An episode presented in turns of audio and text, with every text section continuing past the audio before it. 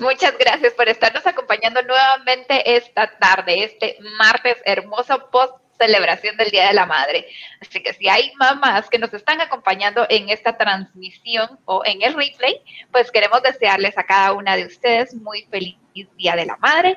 Feliz Día de la Madre a ti también, Linda, a nuestra invitada también. Feliz día. Y pues hoy estamos celebrando nuestro quinceavo programa de Secretos de Éxito. Es muy complacidas, estamos compartiendo este día contigo. Y pues para empezar, quiero presentarles a mi amiga y colega Linda Pantaleón. Ella es mentora y coach, creadora del método A más D para el desarrollo del liderazgo personal. Muchísimas gracias, Evelyn. También es un gusto para mí estar arribando al programa número 15. Parece que fue ayer cuando nació esta hermosa idea, ¿verdad? De agregar valor. Sin embargo, el tiempo pasa y nos damos cuenta de lo importante que ha sido y del beneficio que esto conlleva, especialmente para nosotras. Muchísimas gracias, Luis, que nos apoyas desde la Ciudad de México. Evelyn, es un gusto compartir contigo este escenario y muy pronto les diré quién es nuestra invitada del día de hoy. Pero bueno, quiero también desearles un feliz Día de la Madre a quienes nos acompañan, a todas las mamás, a ti Evelyn, a ti Marcia, que estás con nosotros, y quiero aprovechar para presentarles a mi amiga y colega Evelyn. Evelyn es entrenadora, es conferencista y es creadora del método BPO para el establecimiento de metas en menos tiempo, con menos recursos y con una sensación de plenitud. Y bueno, nuevamente contarles por qué secretos de éxito.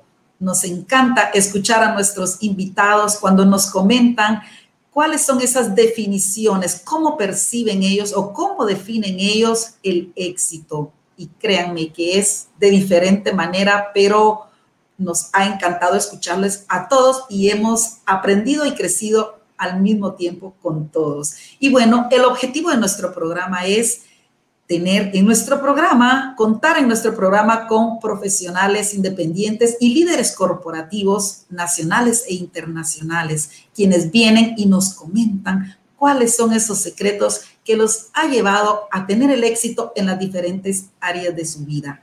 Y bueno, hoy me complace presentarles a una invitada muy especial para todo el equipo de acá, para Evelyn, para mí y también para Luis. Y es que entonces le damos la más cordial bienvenida a Marcia Morán, quien nos acompaña desde Honduras. Bienvenida, Marcia. Hola, hola chicas, y qué placer estar con ustedes en esta tarde. Y yo no me puedo quedar atrás, pues, gracias por esas felicitaciones y mandarle también a, tantas que ven el, programa un fraterno, un abrazote del Día de las Madres, ¿verdad? Que sin duda fue un día precioso el domingo. Así que súper contenta de estar acá. Sí, gracias Marcia. Eh, sí, nosotros acá en Guatemala lo celebramos ayer, 10 de mayo, pero sé que en muchos países lo celebraron el día domingo. Sí.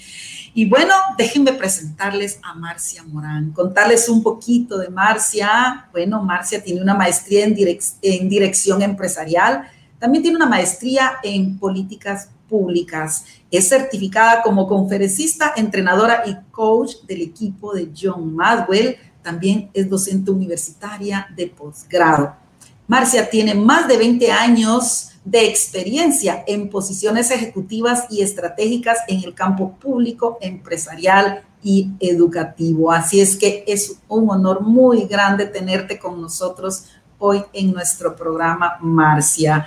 Y bueno, vamos a iniciar preguntándote y bueno, y que nos comentes quién es Marcia Morán a nivel personal, cuál ha sido tu recorrido profesional, cuál es tu pasión, eso que más disfrutas hacer y ¿Cuál ha sido tu, transición de líder corporativo a formador, formadora de líderes, a desarrolladora de líderes? Cuéntanos, Marcia. Bueno, eh, contarles que Marcia, Marcia Morán, es em, ante todo esposa. Estoy casada desde hace 28 años, eh, felizmente casada, tengo tres hijos.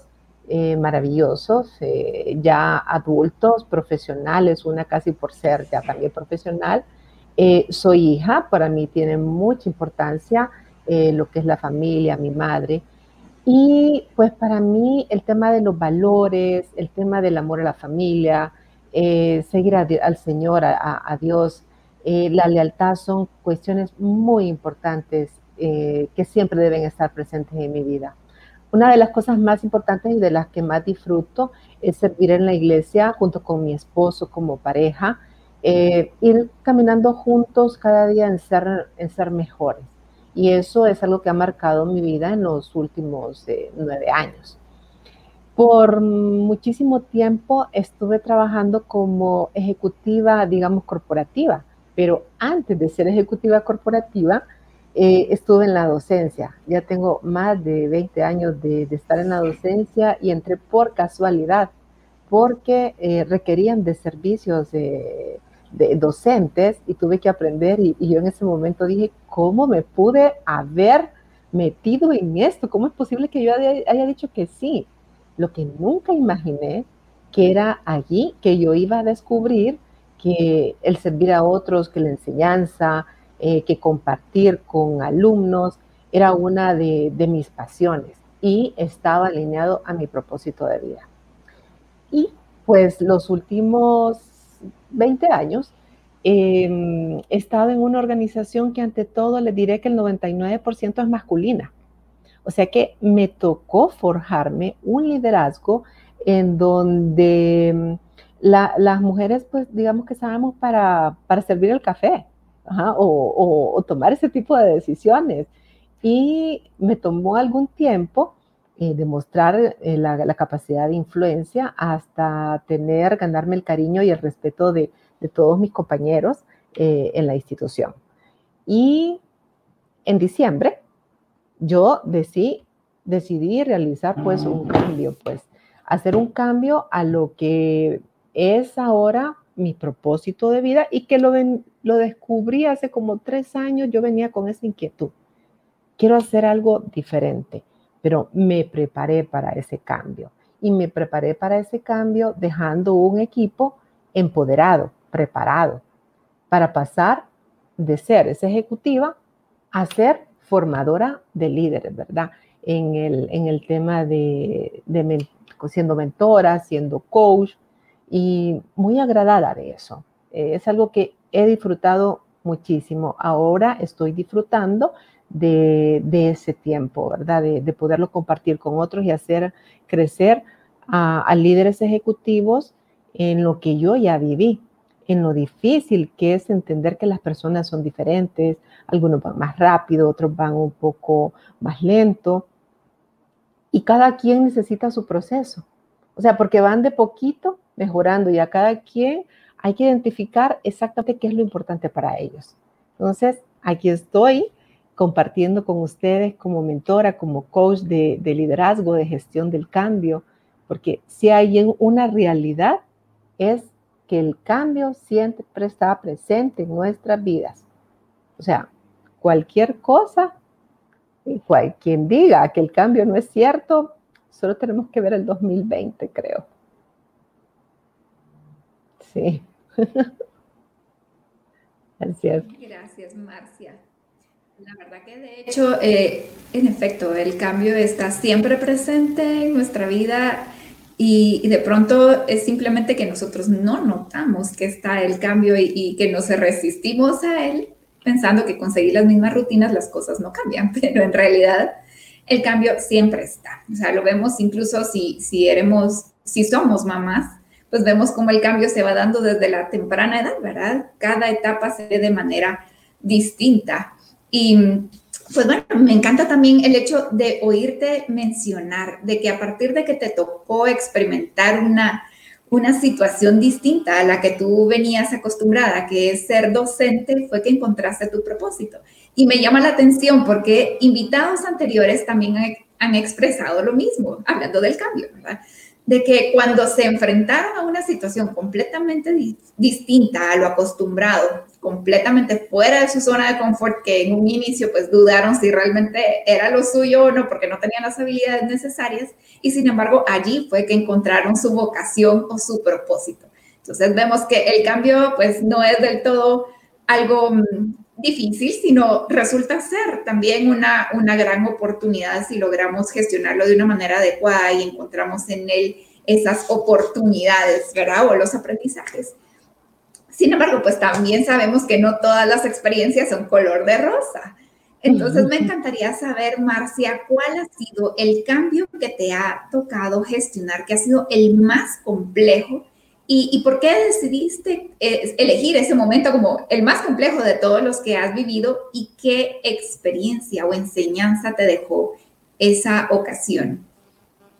Fíjate, eh, Evelyn, que yo soy, me considero una apasionada del cambio. O sea, en sí, cualquier cosa que sea nueva, que sea cambiar, eh, a mí me fascina. Y, y comencé con cambios desde pequeña. O sea, a los ocho años me tuve que ir a vivir a otro país y me tuve que acostumbrar a, esa cultura, después regresar, acomodarme y he vivido muchos cambios. Y dentro de la organización en la que estuve tanto tiempo, también viví muchísimos cambios. Pero dentro de los cambios más difíciles que me tocó a mí fue en el año 2016. Fíjense, yo había soñado eh, en esa institución que es de la administración pública eh, la implementación de una, una plataforma, un nuevo sistema de gestión administrativa. Era algo realmente muy ambicioso, pero se decía más fácil de lo que era realizarlo. Empezamos a prepararlo y el cambio nos habían dicho que iba a tomar 24 meses hacerlo.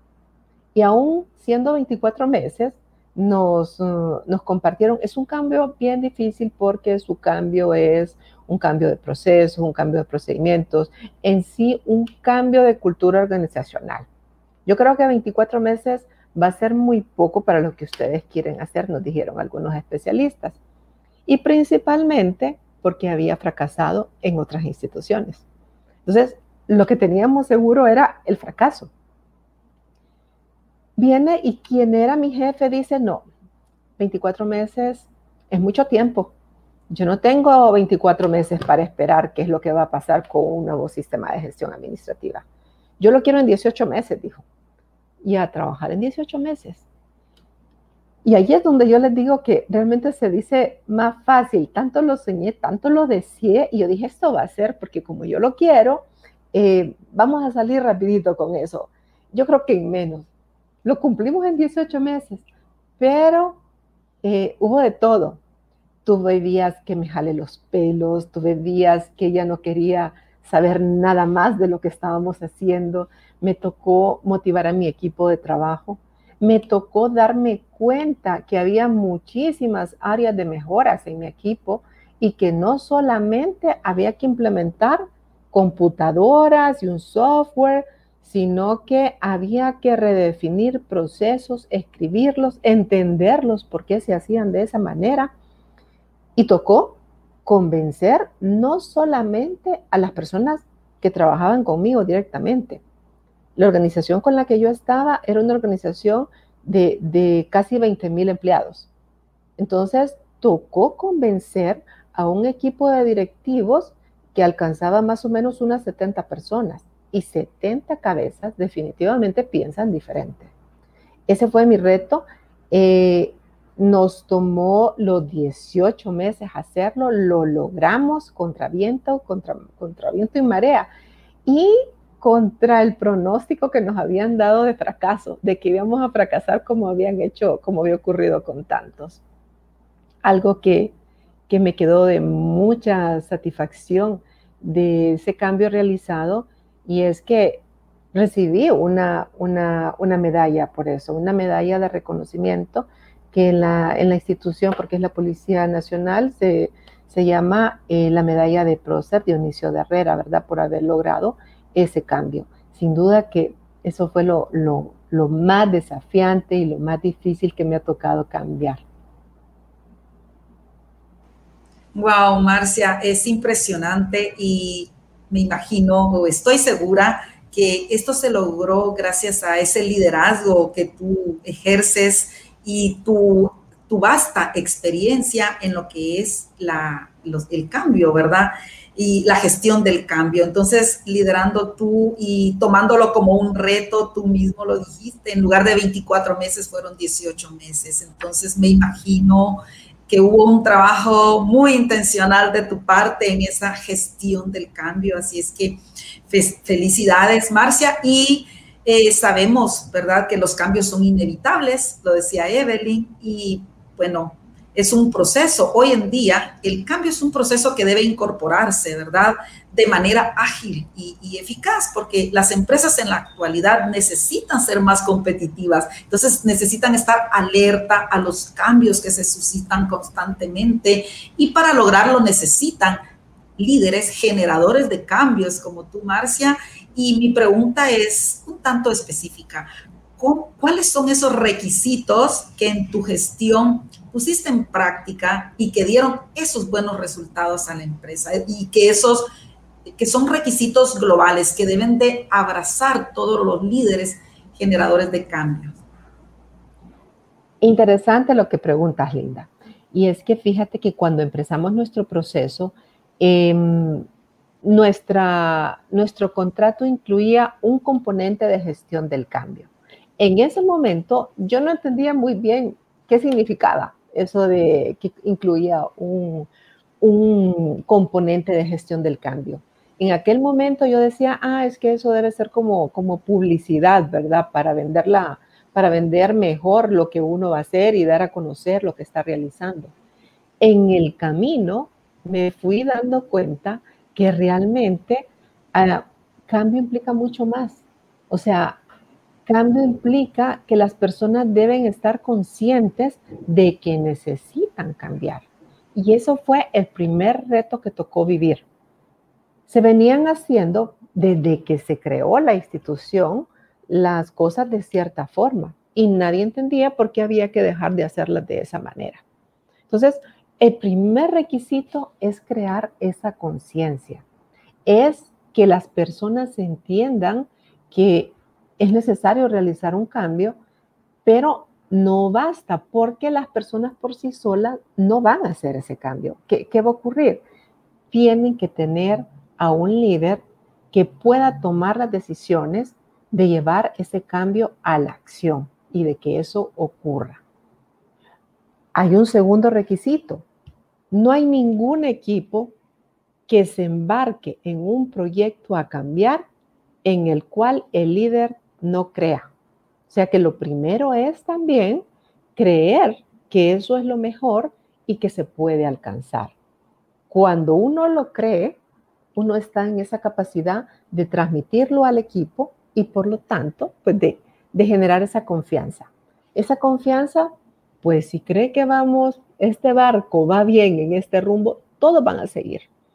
Entonces, nos ganamos la confianza de la gente, pero eso es eh, ellos también tienen que estar permanentemente confiados en que pues eso va a salir así.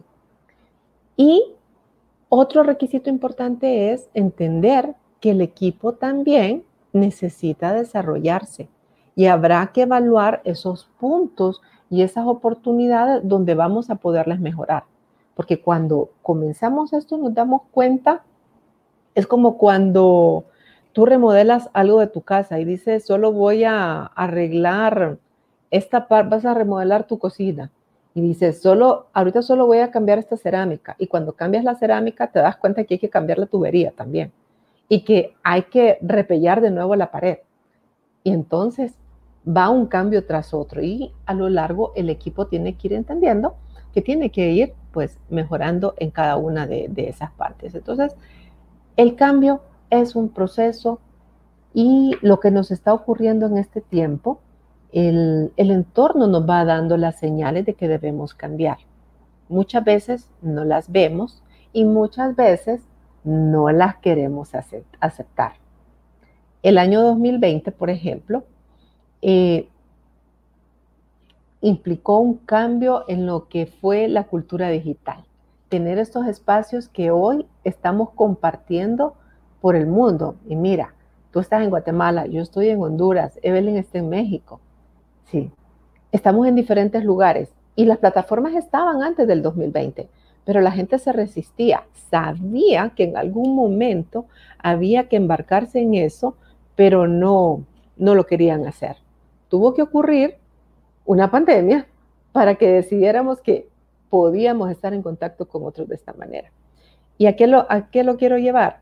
Que hay siempre alguien, siempre hay un líder que es el que da el ejemplo y dice, sí, está bien, sigamos. Y ahí van todos siguiendo. Hay un, hay un libro muy, muy famoso, eh, ¿Quién se llevó mi queso? Que habla de cuatro, de cuatro ratoncitos. Sí lo han visto, ¿verdad? Y entonces hay uno primero que dice en cuanto se da cuenta que el queso ya no va a volver, rapidito va y busca una nueva cueva. Y hay uno último que está esperando, tal vez cambia, tal vez cambia, tal vez volvemos a la, a la realidad, pero todos van siguiendo a ese primero. Entonces, requisitos, estar consciente, creer en uno, creer en ese sueño, llevar a todos y generar confianza, y por último, ser el ejemplo para que ese cambio se dé. Así es. Gracias, Marcia. Quien nos está acompañando desde México es Luis. Luis detrás de ah. cámaras, nuestra persona de apoyo. Yo también estoy en el vecino país de Guatemala. Ay, también estamos conectados todos, como tú bien dices. Pues mira, me llama mucho la atención lo que mencionas, que, que acelerado el proceso de cambio tomó 18 meses. 18 meses es, pues resulta bastante, pero, pero tú dices que para gestionar el cambio era un tiempo récord al que ya le ponían el vaticinio de un fracaso. Y entonces esto me hace pensar también en lo importante del crecimiento personal de los líderes, porque mm, necesitamos ganar, como tú dices, por un lado, conciencia conciencia del entorno, conciencia de, la gestión de las personas, conciencia también de, la manera en que yo lo afronto y desarrollar la paciencia. También saber de que, hay un proceso para poder alcanzar cualquier objetivo que se quiera. Eh, muchas veces pues pensamos que porque algo no ha funcionado por los siguientes seis meses, a pesar de que me he esforzado, le he invertido, entonces esto no está funcionando. Y sin embargo vemos que que es un tiempo, ¿verdad? Hay un periodo designado para poder gestionar el cambio de una manera adecuada. Y pues antes de hacerte la pregunta, quiero eh, invitar a las personas que nos están, nos están escuchando a que puedan hacer sus preguntas también y puedan aprovechar este momento este recurso que, tenemos para aprender, porque seguramente en cada una de sus organizaciones también hay oportunidades para gestionar de una manera más efectiva el cambio, o bien a nivel personal para poderlo desarrollar o aprender a desarrollar esa habilidad. Y, pues alineado a esto, me gustaría en una manera muy general, Marcia, que nos puedas comentar administración del cambio o gestión del cambio, ¿qué es, qué etapas conlleva y cuál es el error más frecuente que, que tú encuentras que se da en ese proceso de gestionar el cambio y qué se puede hacer al respecto? Sí, fíjate que hacer una gestión del cambio significa primero que hay que despertar en la gente la conciencia, sea, que estén claros que deben cambiar, o sea, que eso debe ocurrir. Y hoy están ocurriendo muchos cambios, incluso hasta la distribución de los espacios de trabajo. Lo, eso cambió, pero mucha gente dice, ¿por qué tengo que cambiar? No lo necesito, así estoy bien. Entonces, lo primero es que la persona, que la organización esté consciente que lo necesita. Luego de que está consciente, debe desearlo, así como yo deseé implementar ese sistema de gestión, así la persona debe desear eh, ese resultado que va a dar ese cambio y debe imaginárselo. Y si tengo conciencia y si lo deseo, tengo que, o sea, desarrollar las competencias en ellos. Hay que desarrollar esos conocimientos. Y fue algo que ocurrió, fíjate, durante, me desempeñé, durante estaba realizando ese cambio. Me di cuenta que era necesario, las personas se habían acomodado a sus procesos, habían algunas cosas que las habían hecho por tantos años y ya las hacían de forma automática, pero ya no recordaban el por qué se hacían. Y tuvimos que capacitar en temas de contabilidad, en temas de administración, retomar el tema del pago de los impuestos y ir y repasar todo, todo eso. Entonces, por eso, un tercer punto importante es que hay que darles conocimientos a la gente. Y después de que tenemos los conocimientos, yo no sé si alguna vez ustedes han probado cambiar su reloj de, mano y en vez de usarlo de esta mano, pasarlo acá. Entonces, cada mañana que se lo ponen, se lo, o sea, ya saben que lo van a usar de esta mano, pero todas las mañanas se lo ponen y ahí al rato, ay, me equivoqué, lo tengo que usar acá. Entonces, eso implica, me doy, me doy cuenta, lo quiero hacer, ya lo aprendí, pero ahora lo tengo que repetir y repetir hasta que desarrollo la habilidad. Y por último es el refuerzo. O sea, reforzar esa conducta y reforzar hasta que se me queda. Y eso toma muchísimo tiempo, esos cambios de hábitos, para que los cambios se, queden.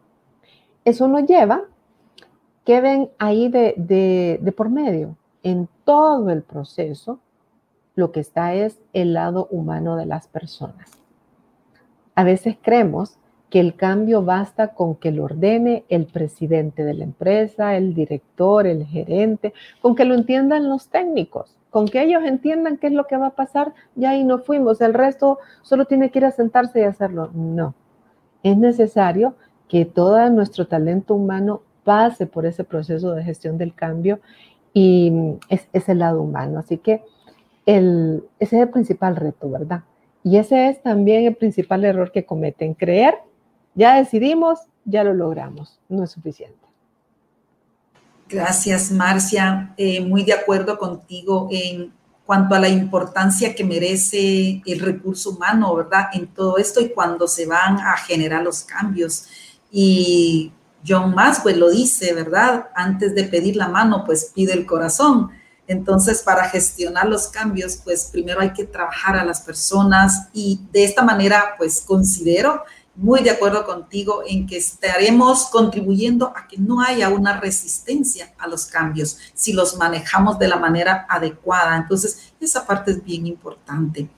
Pero algo muy importante y que me llama la atención también es que numerosas investigaciones coinciden hoy en día en que la condición que más frecuentemente impulsa al cambio son las crisis, ¿verdad?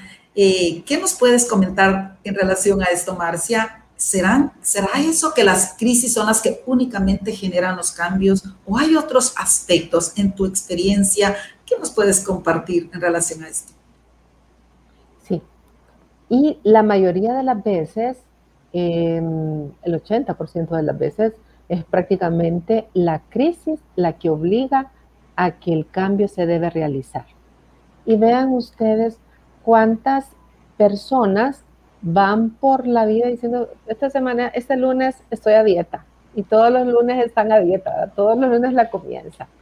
De repente vienen y hacen una visita al médico y el médico les dice, usted tiene colapsadas las arterias, usted no puede seguir en ese estilo de vida que llega pero tienen años sabiendo de que van a estar a dieta, de que van a comer mejor, de que van a eliminar las grasas, pero hasta que ocurre el momento en que lo ponen contra la pared, es que dicen, tengo que hacer un cambio de vida y tengo que cambiar mi estilo, una crisis. Igual pasan las organizaciones. Y miren lo que ocurrió en, nuestra organización. Teníamos un software que se había colocado en 1998 lo más básico.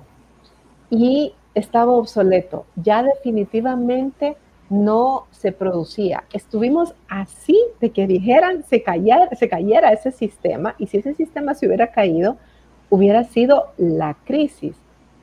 Y entonces ahí no ocurre, no llegamos a la crisis. Pero ¿qué ocurre? Deben existir siempre dentro de las organizaciones personas que tengan esa visión integral de su organización, que visualicen hacia dónde van a llegar en el futuro y ahí es donde tomen mucha importancia el tema del liderazgo. Que vean no solamente hasta acá, sino que vean muchísimo más allá y que es necesario impulsar los cambios. Entonces, ¿cuándo se dan esos cambios que no son crisis? Se dan cuando están esos líderes que han evaluado su entorno, que han visto en otros entornos lo que está ocurriendo y van analizando qué debe realizarse. Entonces, eso es lo que, lo que va viendo y, va, y va ocurriendo. Sí. Gracias, Marcia. Qué interesante. La verdad que, que sí, ¿verdad? cuando pensamos en procesos, pensamos únicamente en el paso uno, paso dos, paso tres. Sin embargo, eh, se nos olvida esa experiencia personal que, todos, desde quien decide o dispone el cambio, a, las demás personas, cómo lo experimentan. La gestión de la frustración, como tú dices, de, sentir que te estás esforzando, que tienes la intención, que ya te capacitaron, que, que ya lo, lo, sabes, lo quieres y, sigues todavía con el mismo hábito anterior. ¿Verdad? Y que si el líder también no lo sabe gestionar de una manera adecuada, pues puede volverse motivo de, de amonestación lejos de un, un, reencauce de esos esfuerzos y, y generando resistencia de pronto al cambio. Y pues me encantaría que nuestros acompañantes de este programa nos comenten en el chat de dónde nos están escuchando, así como dice Marcia, pues eh, esta parte de la virtualidad nos permite conectar con personas de distintos lugares y me encantaría saber de dónde nos están acompañando. Y mientras, pues aprovechar también eh, la intervención de Axel Mayorga y de Mariela Ulloa, que nos hacen unas preguntas acá. Vamos a empezar con la pregunta de Axel, que dice, porque me da una neurosis cuando el cambio se acerca. Seguro. Eh, sé que el cambio se acerca y cada vez más. ¿Cómo sé cuál es él? ¿Cuál es el momento de tomar esa, esa decisión de dejar en lo que estoy ahora y cambiarme a lo nuevo? O sea, ¿en qué momento hacer una transición de lo, de lo anterior a lo nuevo? Ya. Y mira qué bonito lo que, lo que dice Axel. Definitivamente que cuando sabemos que tenemos que hacer un cambio nos paralizamos. Porque Evelyn dijo algo bien importante y también lo, también lo dijo Linda, la resistencia al cambio. Nos resistimos entre más tiempo yo pueda permanecer haciendo las cosas igual, menos trabajo para mi mente. Nuestro subconsciente se resiste a tener que cambiar porque cambiar implica esfuerzo. Entonces siempre lo vamos a postergar. Muchas personas padecen de lo que llamamos la procrastinación o la postergación. Mañana, ¿cuándo lo va a hacer? Mañana. Y eso implica que estás haciendo un cambio. ¿Cuándo es el momento de tomar esa decisión? Y te quiero compartir, Axel, que eh, imagínate que yo tuve hace tres años la, esa semillita, ese gusanito que me decía que quería cambiar. Y empecé a buscar y lo fui madurando. Hoy yo digo, ¿por qué no lo decidí antes? ¿Por qué no cambié antes si eso era lo que yo quería? Entonces, ¿cuándo va a ser ese momento? Cuando sientes que ese cambio te va a llevar a cumplir con tu propósito de vida, te acerca a tu visión, te acerca a lo que buscas como éxito. Y algo también muy importante, cuando esa decisión, cuando ese cambio que vas a realizar se apega a tus valores, a tus principios, a tus creencias, si están alineados con eso, es momento de hacerlo. Y siempre que te permita tener pues ese futuro seguro. Claro que nos va a dar miedo y temor a todos, ¿verdad? Y todos lo sentimos. Yo creo que Linda, Evelyn, eh, ustedes lo han sentido. Eh, yo sé que ustedes hicieron cambios importantes y da miedo pero una vez que saltamos la barrera del miedo, nos sentimos plenos. Gracias por tu respuesta, Marcia. Eh, muy completa y, cuánta razón, ¿verdad? En cuanto a lo que tenemos que, que, resistirnos es a ese miedo y dar ese salto, ¿verdad? Y que nuestra decisión vaya unida pues, a lo que queremos realmente hacer, alineado a nuestro propósito.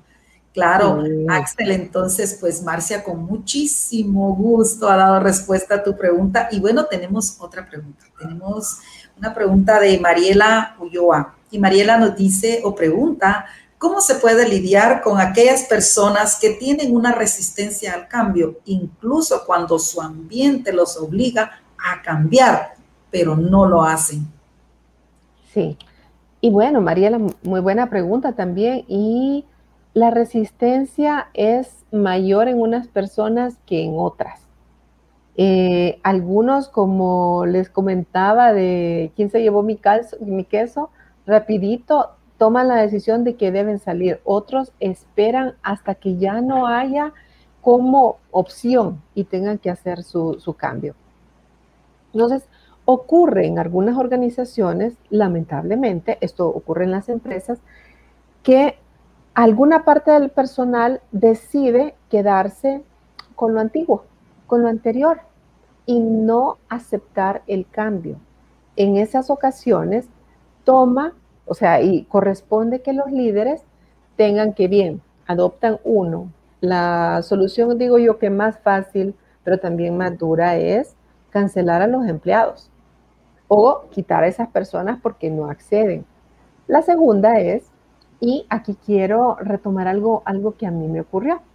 Eh, antes de, cuando, desarrollé el cambio, esto que, que, implementé en mi organización que les digo, y cuando también ya había decidido salir de mi organización para preparar incluso para el cambio de mi propia ausencia, porque lo primero que dijeron es, no, que no se vaya, y fue preparar a la gente, concientizarla de qué debe hacer entrar en un proceso de que comprendan por qué es bueno que lo realicen. Ser un poco tolerante, aplicar aquella ley de las 21 leyes de liderazgo, que es la ley del proceso, y entender que las personas van paso a paso convenciéndolas para que vayan y vean que eso es algo bueno. Y entonces formándolos. Entonces tenemos esas dos salidas. O lo cortamos y decimos definitivamente no cambio, o tenemos paciencia y tolerancia y los formamos y los capacitamos para, y concientizamos para que puedan hacerlo. Eso es lo que podemos hacer. Gracias, Marcia. Excelente. Gracias también a, Mariela Axel por haber hecho sus, sus preguntas. Enriquecen mucho este programa y nuestro proceso de, aprendizaje y de aprovechar a, a estos invitados expertos que nos acompañan. Y Karen pues también hace su comentario. Karen de Díaz dice, pienso que el miedo paraliza a la persona y bloquea la mente. Esto hace que no visualicen que el cambio pueda ser para mejor en cualquier ámbito de la vida. Es así, es la parte inconsciente, como dice Marcia, ¿verdad? Que es la que nos hace resistirnos, pero precisamente cuando empezamos a sentir ese temor, ¿verdad? Lo vemos en el proceso de coaching, cuando vemos esa resistencia a vecinarse es cuando estamos justo por salir de nuestra zona de confort y, ahí es en donde podemos encontrar el mayor crecimiento, porque en la zona de confort definitivamente no vamos a encontrar una expansión más allá de lo que ya hemos logrado, aunque lo deseemos, aunque nos preparemos, pero fuera de ese círculo de confort, pues no estará e, ese hallazgo de lo que tanto anhelamos encontrar. Y pues bueno, es así como, como cerramos este programa y agradecemos, Marcia, tu, tu tiempo, haber compartido con nosotros tu experiencia, haberte abierto también en, esos desaciertos, como también en esos aciertos, los aprendizajes y pues bueno, quisiera saber si tienes algunas palabras, algún consejo adicional que quisieras dejarnos. Sí, eh, sí quisiera agregar algo, algo muy importante. Y em, tú mencionabas, en estos temas del cambio y del liderazgo, debemos recordar eh, que nosotros somos impulsores de alcanzar esos sueños. Algo de, la, de lo, lo que me encanta vivir en esta pasión, en este propósito mío, es ayudar a ejecutivos, a líderes, porque a llevarlos a eso, a que identifiquen que quieren llegar a esa meta, a esa solución que ellos mismos han propuesto, e ir bregando con esas barreras que se van autoimponiendo, ¿verdad? Porque tienen miedo, porque se resisten. Entonces, todos podemos lograr lo que nos propongamos, siempre y cuando estemos conscientes de qué tenemos que hacer para llegar a esa visión final. Y chicas, quiero agradecerles este tiempo porque ha sido un placer poder compartir con ustedes en este espacio tan valioso de, crecimiento para todos. Gracias, gracias a ti, Marcia. Gracias por decir sí. Y pues bueno, ya con eso cerramos este programa. Muchas gracias, Luis. Muchas gracias, Marcia y Linda. Ha sido un gusto. Gracias a los amigos también que nos han acompañado. Muchísimas gracias, de verdad, sí, gracias Evelyn, gracias Luis y gracias Marcia por todos estos aportes que hoy nos dejas. Y bueno, los invitamos para que el próximo martes, siempre a las 5, nos acompañen. Liliana Perdomo nos trae un tema muy interesante, una nueva tendencia como lo es la felicidad organizacional. Así es que no se lo pueden perder. Muchísimas gracias y un fuerte abrazo para todos.